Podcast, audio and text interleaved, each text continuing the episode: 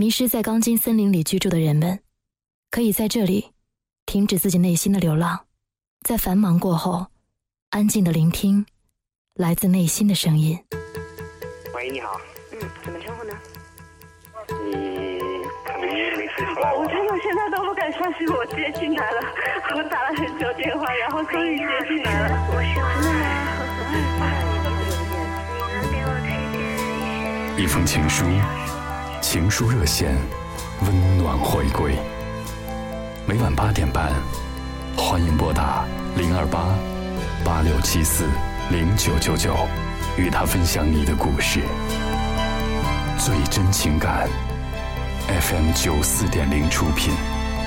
今天你想和我聊点什么呢？